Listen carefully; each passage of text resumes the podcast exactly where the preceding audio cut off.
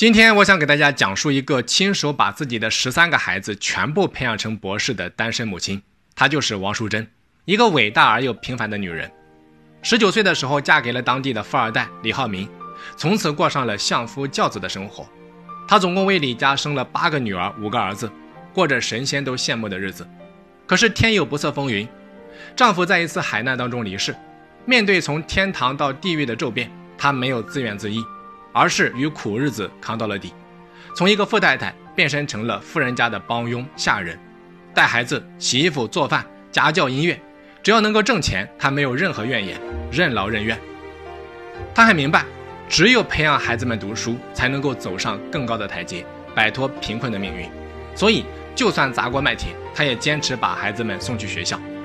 在她的坚持之下，十三个孩子没有一个因为家境窘迫而辍学。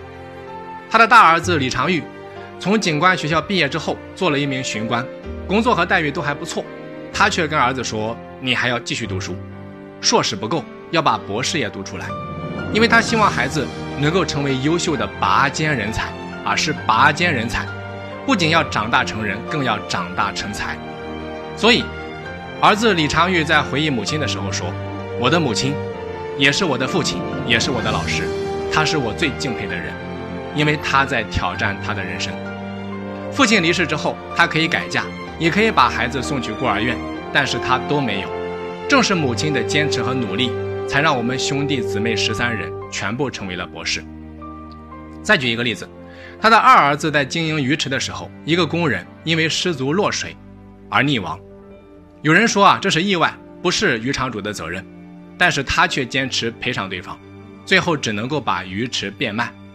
起初，儿女们都不是很理解，明明可以不用负责任，哪怕有一阵子的流言蜚语，至少可以保住生计。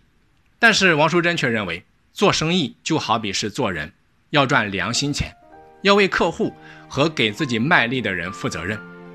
正是在这样的教育理念之下，十三个孩子全部成为了各个领域出色的专家。这样傲人的教子佳绩啊，不管在中国还是世界，都是绝无仅有的。可是他的教子真经却只有短短的十五个字，那就是待人要好，做事要专心，少说话，多做事。短短十五个字，朴实无华，却值得每一位父母学习。所以说，最好的教育从来不是物质的丰盛，而是精神的传递。从古至今啊，那些兴盛了几百年的大家族，无一不是有自己的家训，有自己的家族精神。而王淑珍正在践行这样的理念。他对生活和人生的态度，已经让他成为了孩子们的精神图腾。他已不仅是一位母亲，更是孩子们的导师和人生榜样。如果故事到这里就结束了，那么王淑珍顶多也就是万千母亲当中教育的佼佼者。可是她最让人敬佩的，却是她爱小家又顾大家的格局和胸怀，因为她始终有一颗饮水思源、不变的中国心。